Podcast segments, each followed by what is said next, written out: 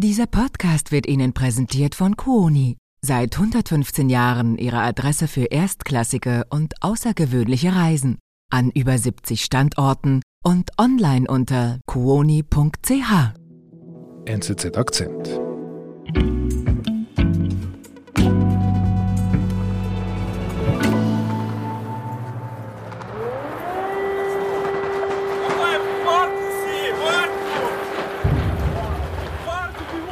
Vor genau zwei Jahren ist das passiert, was sich viele, also wirklich sehr viele nicht vorstellen konnten. Russische Panzer überqueren in der Nacht auf den 24. Februar 2022 die Grenze zur Ukraine. Und damit beginnt ein Krieg, der, Ivo, dein Leben als Korrespondent auf den Kopf gestellt hat. Ja, das ist so. Ich äh, saß in Wien und hatte zwei Wochen vorher unvorsichtigerweise die Ukraine übernommen und ähm, dann ging es los. Und seither habe ich wenig anderes gemacht, ja. Du warst ja dann oft im Land. Was ist dir da so aufgefallen eigentlich? Ja, mich hat diese wirklich Einigkeit, dieser Zusammenhalt beeindruckt, dass eigentlich alle mobilisiert waren, alle haben ihre Aufgabe gemacht. Das war etwas, was wirklich sehr beeindruckend war. Mhm. Und dieser Enthusiasmus vom Beginn, der ist natürlich weg. Man sieht auch, dass einfach die Welten innerhalb der Ukraine auseinandergehen. Also man hat einerseits diese Soldaten, immer noch die gleichen häufig, die an der Front stehen, in Schützengräben, in einfachen Bunkern. Und gleichzeitig hat man die Welt im Hinterland, äh, in Städten wie Kiew, in der Westukraine, wo zwar auch diese Raketen immer wieder kommen. Das ist natürlich etwas, was sehr gefährlich ist, was auch Tote fordert. Mhm. Aber gleichzeitig, wenn man in Kiew ist, ist man in einer modernen, recht hippen europäischen Stadt, wo man auch einfach Rahmennudeln essen und Sake trinken kann. Vor zwei Jahren griff Russland die Ukraine an. Seitdem ist das Land im Krieg, wobei sich die Frontlinien kaum noch verschieben. Wie der Alltag direkt hinter der Front aussieht, beschreibt Korrespondent Ivo Meinzen. Ich bin David Vogel. Also wirklich, ist das so in Kiew? Also da kann man, ich stelle mir das so vor, draußen sitzen, Rahmennudeln essen, wie bei uns in Zürich und einen Sake dazu. Wenn man das will, kann man das. Im Winter jetzt natürlich nicht, aber im Sommer hatte man schon das Gefühl, dass das Leben wirklich normal weitergeht. Natürlich ist eine gewisse Schwere im Leben. Also ich würde jetzt schon nicht sagen, das ist ganz normal, mhm. aber trotzdem, es ist natürlich ein riesiger Unterschied zu der Front, zu diesen Positionen, teilweise mitten im Niemandsland. Mhm. Äh, du musst dir das vorstellen, das sind Männer und Frauen, die stehen da in Uniform mit ihren Maschinenpistolen. Sie kämpfen.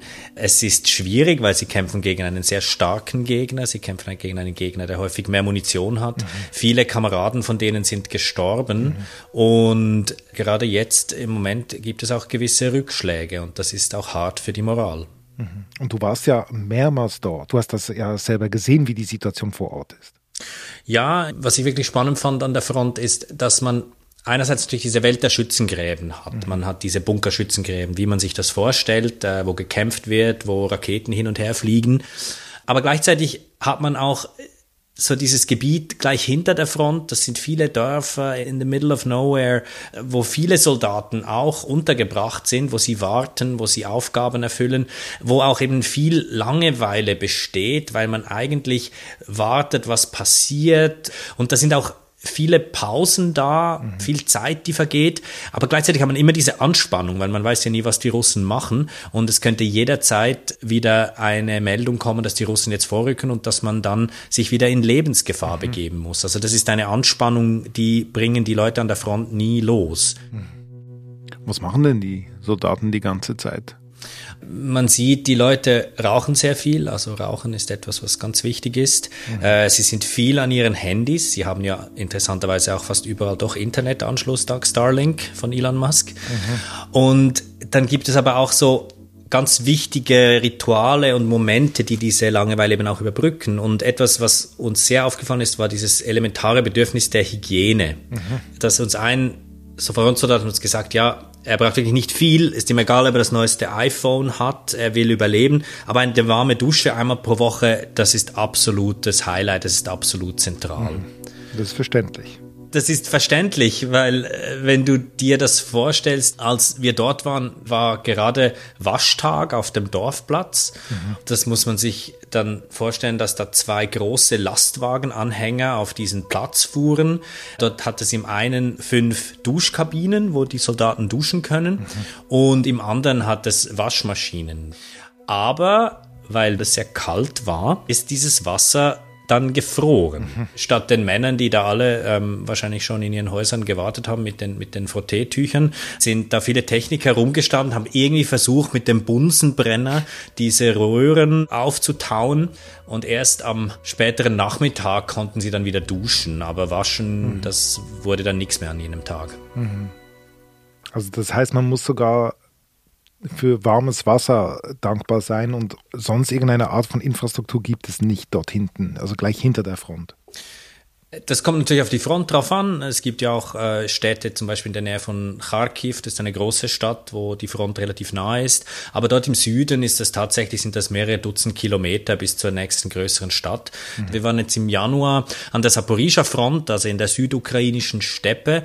Und das sind wirklich kleine Dörfer, viele einstöckige Häuser, einfache Häuser mit Plumpsklos. Man heizt oft mit Holz, man hat einen kleinen Gemüsegarten und hockt dann doch vielleicht zu zehnt in so einem Häuschen und wartet und kämpft und schlägt sich die Tage durch. Mhm.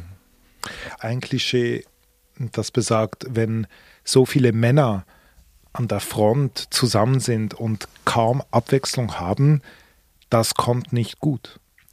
Ja, es ist schwierig. Solche Männergemeinschaften, das hat eine eigene Dynamik, das ist speziell und das ist auch nicht immer nur lustig. Das Thema Alkohol kam bei unserer Reise auf. Das ist irgendwie logisch, dass Alkohol eine Ablenkung bietet. Mhm. Das haben wir auch gesehen, aber dass das zumindest offiziell extrem streng bestraft wird. Das sind Bußen von mehreren tausend Franken umgerechnet, wenn man betrunken erwischt wird vom Kommandanten. Mhm. Der kann das aber auch so ein bisschen abwägen. Also das hat man uns auch zu verstehen gegeben, dass da viel davon abhängt, wie führt der Kommandant, wie sind mhm. die Beziehungen zwischen Soldaten und Offizieren. Und es ist halt so, Männer haben Triebe, das ist keine Überraschung. Mhm. Sexualität ist ein weiteres schwieriges Thema an der Front. Okay. Äh, es ist natürlich so, dass auch das in einer Art von Graubereich teilweise stattfindet. Mhm. Es gibt auch Partnerinnen, die an die Front kommen, die auf Besuch kommen. Aber es wurde uns auch gesagt, dass man Sex auch auf andere Wege kriegen kann, wenn man das will. Wir sind gleich zurück. So klingen Ferien für die Ohren. Im Podcast The Journey nehmen Sie die Profis der Kuoni Specialists mit auf große Entdeckungsreise um die Welt. Von Arktis-Expedition über Kanufahrt im Nil bis zum unvergesslichen Roadtrip. Lassen Sie sich inspirieren von Reisen, die die Seele berühren. Jetzt reinhören. Überall dort, wo es Podcasts gibt.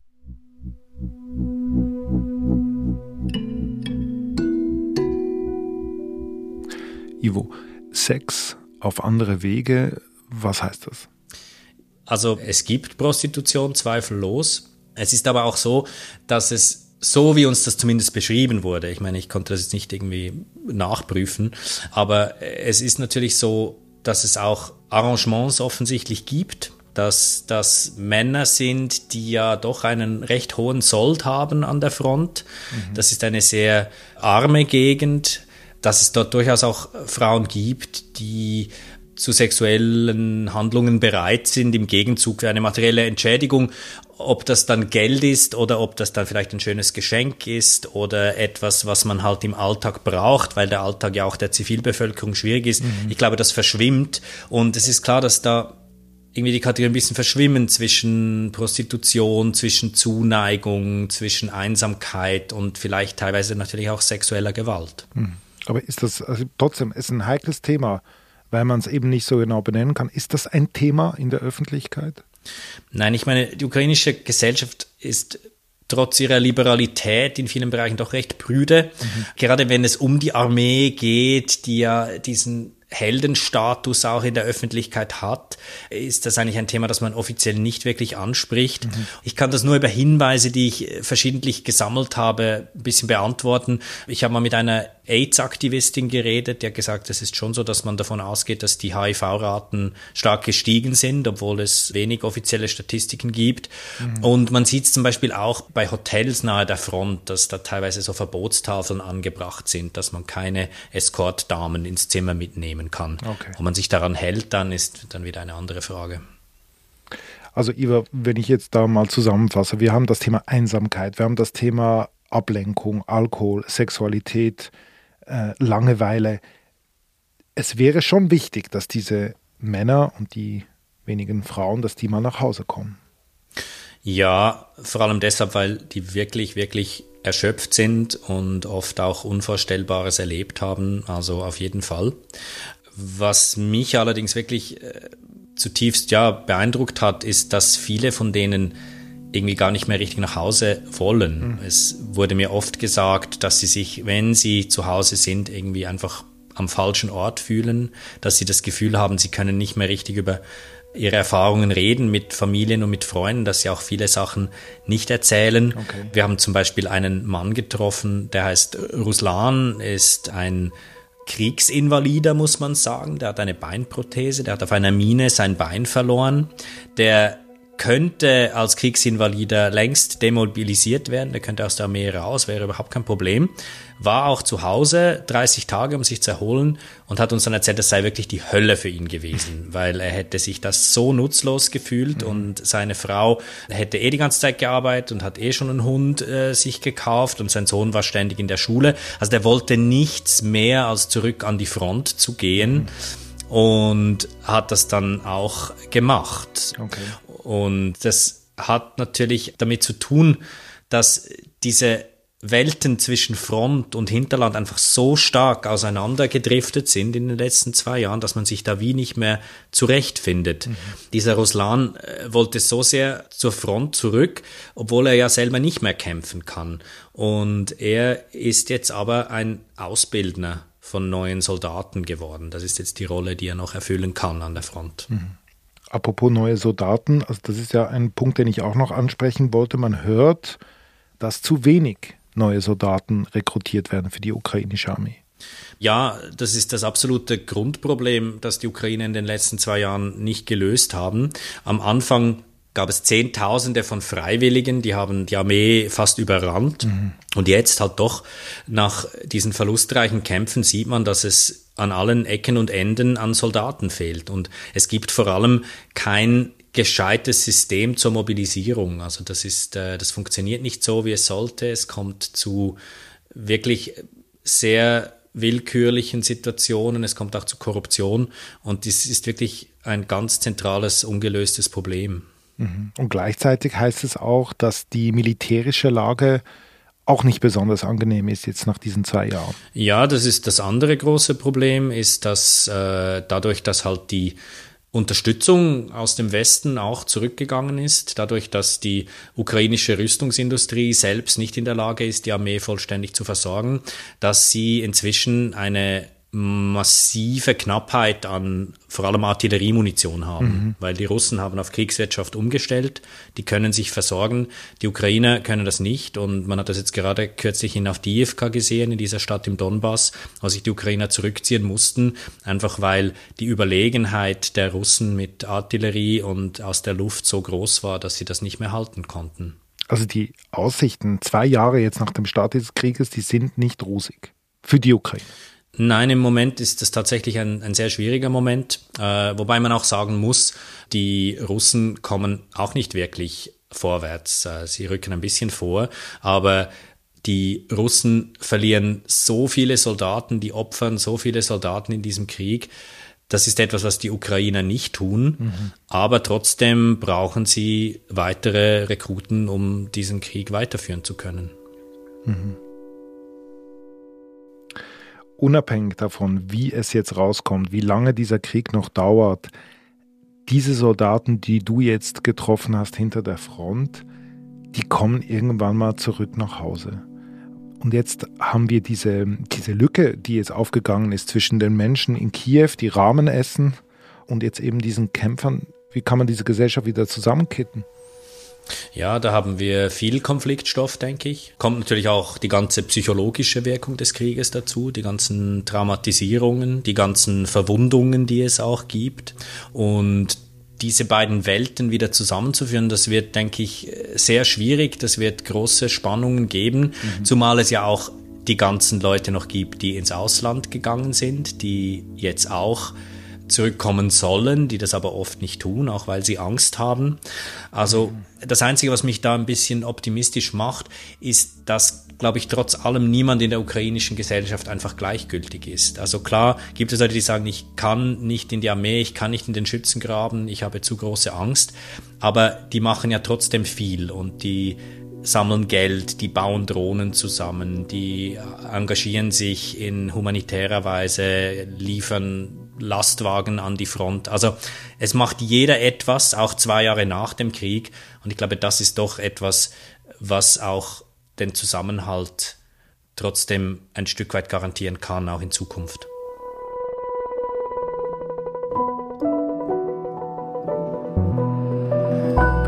Lieber Ivo, vielen Dank. Äh, vielen Dank auch für deine Berichterstattung in den letzten beiden Jahren. War sicher nicht einfach und äh, sie war außerordentlich, was du geleistet hast. Also nochmals herzlichen Dank und liebe Grüße.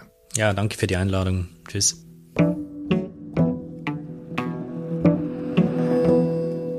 Das war unser Akzent. Produzentin dieser Sendung ist Alice Grosjean. Ich bin David Vogel.